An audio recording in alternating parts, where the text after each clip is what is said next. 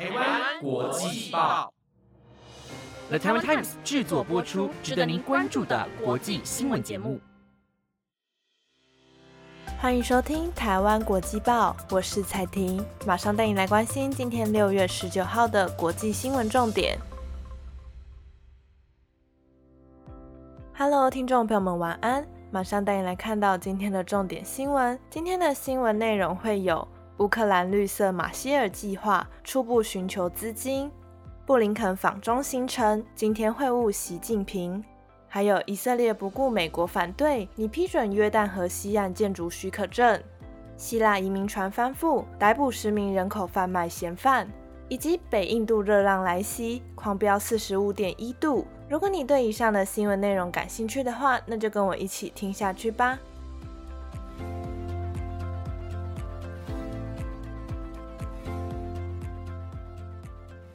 首先，今天的第一则新闻带您关注乌克兰。英国伦敦将于本周三举办为期两天的年度乌克兰重建会议。乌国政府高层在本周的峰会开始前，曾向路透社透露，乌国将寻求四百亿美元资金，打造第一阶段的绿色马歇尔计划，以现代的绿能技术重建乌国经济。首要发展便是绿色钢铁产业。根据路透社报道，各国政府之间与商界人士本周将齐聚乌克兰重建会议，讨论乌国短期资资金如何挹注，长期要如何重建经济等问题。依照世界银行评估，乌克兰经济重建需要四千一百一十亿美元，大约是乌克兰 GDP 的三倍。乌克兰总统办公室副主任舒尔马表示，初步重建阶段，乌国希望争取到四百亿美元资金，第一重点会摆在钢铁行业上。外媒指出，二零二一年钢铁业占乌克兰 GDP 约百分之十，在出口方面占比将近三分之一，为乌国创造了六十万个就业机会。但同时，传统钢铁行业也造成了乌克兰百分之十五的碳排放量。舒尔马认为，现在是可以透过再生能源重建产业的机会。他说，如果非得要重建，应以符合当代的绿能科技进行重建，是合乎逻辑的做法。我们的愿景是在乌克兰建立起产量达五百万吨的绿色钢铁工业。如果成功，乌克兰有望成为世界上最便宜的绿色钢铁供应国，还可以支持欧洲脱碳的目标，驱使新能源如风电、太阳能、核能和水力发电的发展。舒尔马也表示，过去乌克兰钢铁厂多建在适合以煤炭当能源的地方，但现在有望让钢铁厂建在离矿场更近的地点，以降低煤炭的需求。不过，准备上大概要一年到一年半的时间，但以现实现况来看，仍得等到战争结束后才能开始重建。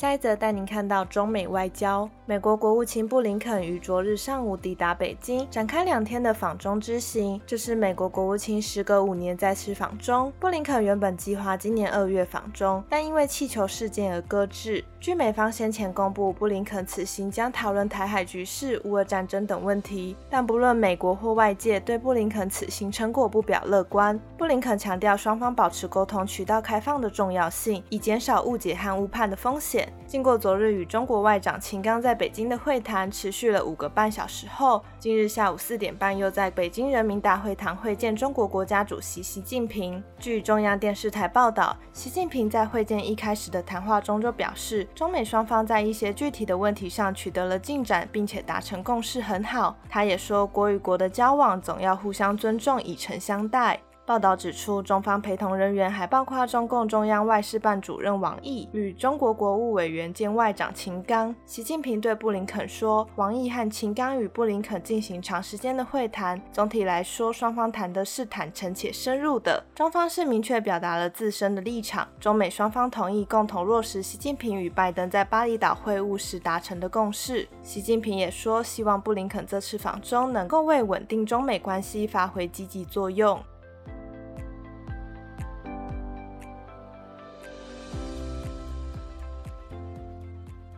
下一则带您关注到以色列。以色列政府今天仍提出计划，打算批准数千张约旦河西岸建筑许可证。尽管美国施压要求停止扩建屯垦区，美国认为拓建屯垦区是以色列和巴勒斯坦实现和平的障碍。根据路透社报道，以色列最高规划委员会将于下周开会，批准约旦河西岸四千五百六十套屯垦住宅的计划已列入议程，但其中只有一千三百三十二套有待最终批准，其余仍在初步审核程序。然而，多数强国认为以色列在一九六七年战争攻占的土地上建立屯垦区违反了国际法规定，而屯垦区的外扩是和平的阻碍，因为这种做法蚕食了巴勒斯坦人宣称未来建国所需的土地。美国国务院对以色列此举深感不安，呼吁以色列重返目的在缓和局势的对话。美国国务院发言人米勒发布声明说：“美国一贯的政策就是反对这种使两国解决方案更难实现且阻碍和平的片面之行。”以色列总理尼坦雅胡自一月上任以来，政府已经批准了七千多套新住房，其中大部分位于约旦河西岸。巴勒斯坦今天回应以色列的这项决定，表示将杯格原定明天与以色列的联合经济委员会会议。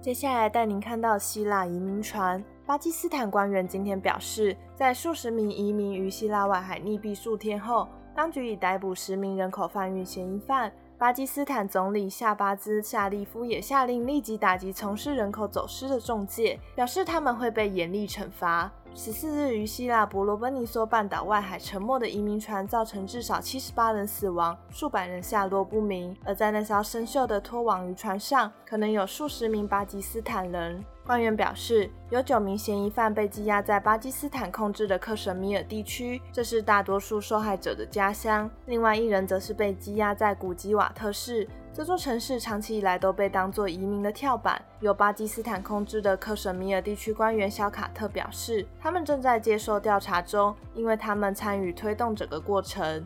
国际移民组织和联合国难民署在一份联合声明中表示，船上人数巨星在四百到七百五十人之间。巴基斯坦外交部昨天表示，有十二名国民生还，但依然没有关于船上有多少人的确切资讯。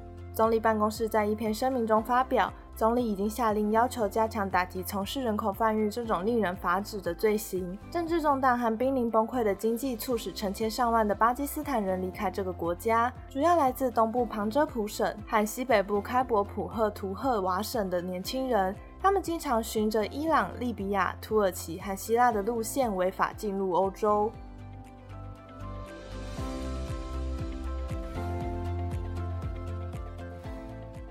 最后一则新闻，一起来看到印度热浪。北印度持续经历高温，根据当地媒体报道，过去三天仅仅是在北方省以及比哈省，就有至少九十八人因酷热而丧生。根据今日印度电视台报道，在十五日到十七日之间，北方省巴里亚县有四百人出现中暑迹象送医，大部分的病患年龄超过六十岁，其中有五十四人死亡。大批病患的涌入也造成医疗资源陷入紧张。印度气象局资料显示，巴利亚县十六日最高温达到摄氏四十二点二度，比正常气温高出了四点七度。在比哈省有二十二个地区最近发生热浪。其中最热的是西克赫普拉镇，气温高达四十五点一度。全省在过去二十四小时里就有四十四人因为热浪而死亡。印度气象局昨天为东部与东北部的十个省份发布热浪警示。为了避免学童中暑，比哈省首府巴特纳市的地方政府早于十二日就宣布全校停课，昨天已经将停课时间延长至二十四日。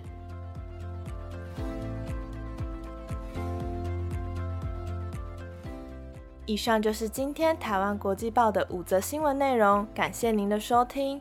本节目皆由了台湾 Time 制作播出。如果有任何的建议或想法，都欢迎到 IG 或者是 Apple Podcast 上留言告诉我们。本周将迎来端午假期，在这边先预祝大家端午节快乐。那我们下礼拜见喽，拜拜。